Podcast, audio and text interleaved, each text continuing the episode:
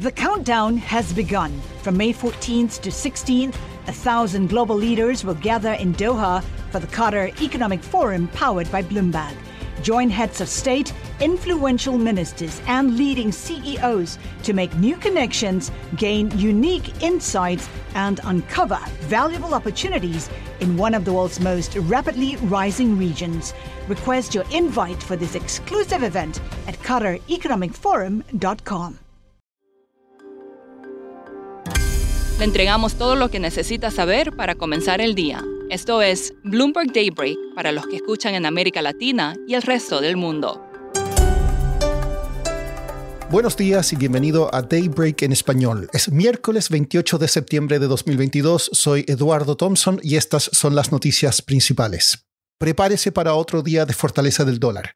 El asesor económico de la Casa Blanca, Brian Dees, dijo que probablemente no habrá otro acuerdo plaza para contrarrestar la fortaleza de la moneda.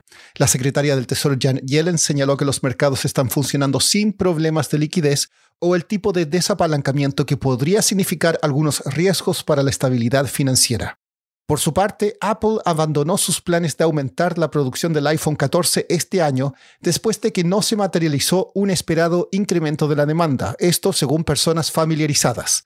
La compañía pretende fabricar 90 millones de teléfonos este semestre, casi la misma cantidad que el mismo periodo del año pasado. En este escenario, los futuros en Wall Street caen, al igual que Europa, y Asia cerró a la baja. La tasa del bono del Tesoro a 10 años alcanzó su mayor nivel desde 2008. El crudo y el oro retroceden. El huracán Ian causó un apagón nacional en Cuba y ahora sigue en camino a Florida. La tormenta alcanzó categoría 4 y autoridades en Florida anunciaron evacuaciones masivas, cierres de escuelas y miles de cancelaciones de vuelos. Rusia dijo que cuatro regiones ocupadas en el este de Ucrania votaron abrumadoramente a favor de su anexión en referendos calificados de ilegales y fraudulentos.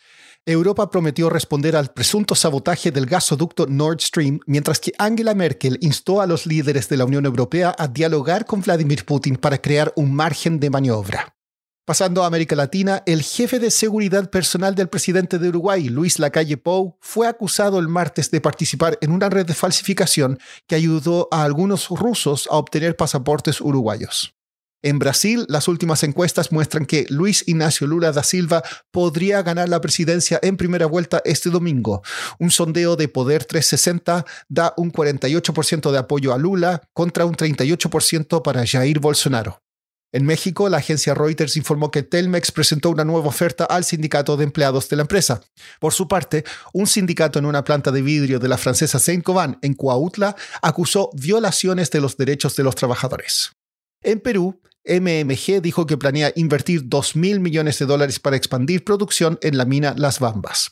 La fortaleza del dólar no solo está afectando a las monedas de América Latina y al resto de los mercados emergentes, sino también a algunas de las grandes empresas de Estados Unidos. Daniela Sirtori Cortina cubre empresas de consumo en Nueva York para Bloomberg News y nos explica más. Por supuesto. Vamos a empezar con un ejemplo. Por ejemplo, Salesforce dijo que recientemente eh, este tipo de cambio va a hacer que se recorten unos 800 millones de dólares de sus ventas en todo el año, nada más para dar un, ejemplo de la magnitud.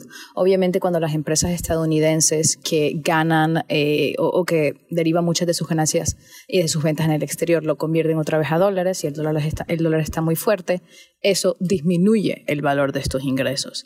Al mismo tiempo, los productos que se hacen aquí en Estados Unidos cuando los llevas al exterior, este, son más caros en otros países, entonces no les ayuda a las, empresas de ninguna manera. Más o menos, Bank of America calcula que una regla general es que por cada aumento del 10% en el dólar se traduce una pérdida aproximadamente del 3% para las ganancias por acción. Y nada más para darte un poquito de contexto, el dólar ha subido un 15% este año. Otra de las empresas que advirtió acerca del impacto de este dólar más fuerte fue Procter Gamble. Dijeron que esperan un golpe de 900 millones de dólares después de impuestos en el año fiscal que finaliza en junio de 2023. Acordémonos que una empresa como Procter Gamble tiene muchos negocios no solamente en Latinoamérica, pero en otros países como por ejemplo en China. Entonces obviamente el tipo de cambio los afecta. Daniela, al mismo tiempo que vemos esta fortaleza del dólar, también vemos debilidad del euro y de la libra esterlina. ¿Esto podría beneficiar a empresas de esas regiones? No exactamente. Obviamente el dólar fuerte afecta las ganancias de las empresas estadounidenses, pero no quiere decir que porque, por ejemplo, el euro y la libra esterlina estén más débiles ahora, eso los va a ayudar a ellos. Por último, la cantante colombiana Shakira será juzgada en España por evadir el pago de 14,5 millones de euros en impuestos. Fiscales piden 8 años de cárcel y multas por 23,8 millones de euros. La cantante ha negado las acusaciones. Eso es todo por hoy. Soy Eduardo Thompson. Gracias por escucharnos.